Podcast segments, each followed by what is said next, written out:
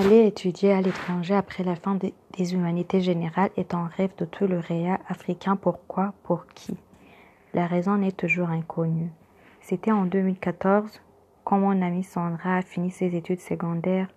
Il était toujours parmi les dix premiers et étudiant la section scientifique B, dont les cours les plus importants sont mathématiques, physique, chimie, biologie, design scientifique. Je me souviens que son cours préféré était chimie. On l'avait même surnommé Chemist Girl, la fille chimiste. Il rêva alors, comme tous les autres jeunes, de partir aux États-Unis d'Amérique pour étudier la chimie. Elle commença les démarches en décembre 2014, mais lui refusa son visa. Elle n'arrivait pas à comprendre ce qui était dû à ce refus, car ses amis, eux, on les leur avait accordé ce prestige. Elle commença à se renfermer, à ne plus parler à personne, à renier Dieu, car elle croyait qu'on l'avait ensorcelée, surtout qu'au Burundi, les sorciers existent encore comme tant d'autres pays africains. Après une année, elle retenta, elle retenta la chance encore aux États-Unis. Son rêve recommençait à renaître car on avait changé de consul, mais celui-ci fait la même chose. Il ne lui accorda pas le visa parce qu'elle n'avait pas encore payé les frais de scolarité. À ce tour, elle ne s'en remit pas, mais ce qui me semblait étonnant, il était encouragé. Je ne sais pas qui, de façon qu'elle ne lâche pas la prise, et demanda son visa en Angleterre. et partit au Rwanda, pays voisin du Burundi, parce que l'ambassade s'y trouve. Elle avait une amie paralysée qui vivait au Rwanda et l'accueilla bien et l'aida dans les démarches. Mais tout cela fut en vain car on ne lui accorda pas le visa. Elle refusa de quitter l'ambassade jusqu'à ce que sa famille la rejoignît au Rwanda et la calma et elle accepta de revenir au Burundi.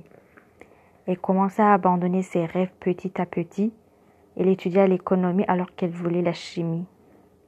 Elle étudia dans une université burundaise de l'Équateur nommée euh, Université de l'Équateur.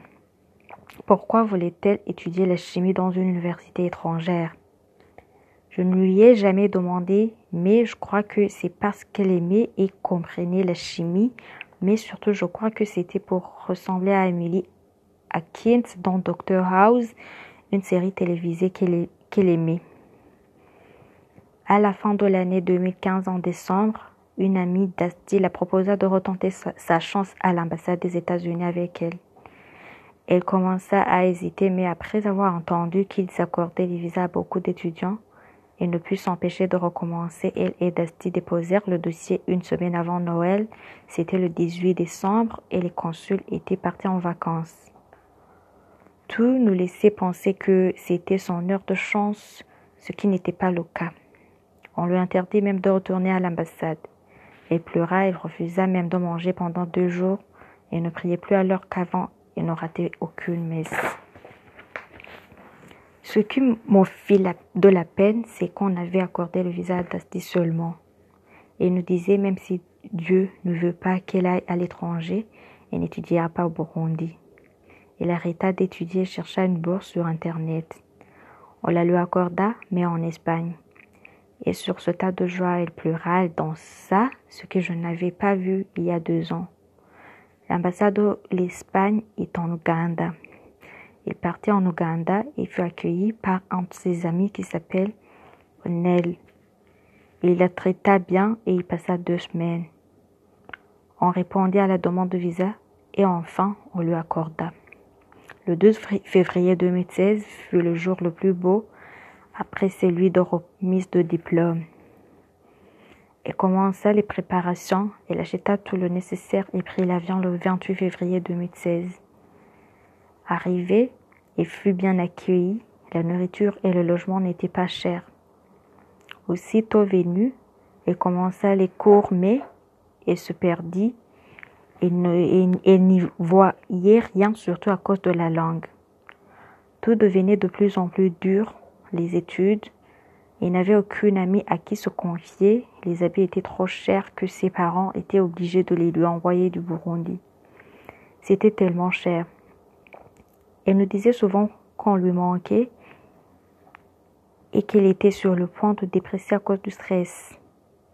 À côté de son appartement vivait un groupe de voyous qui la harcelait souvent.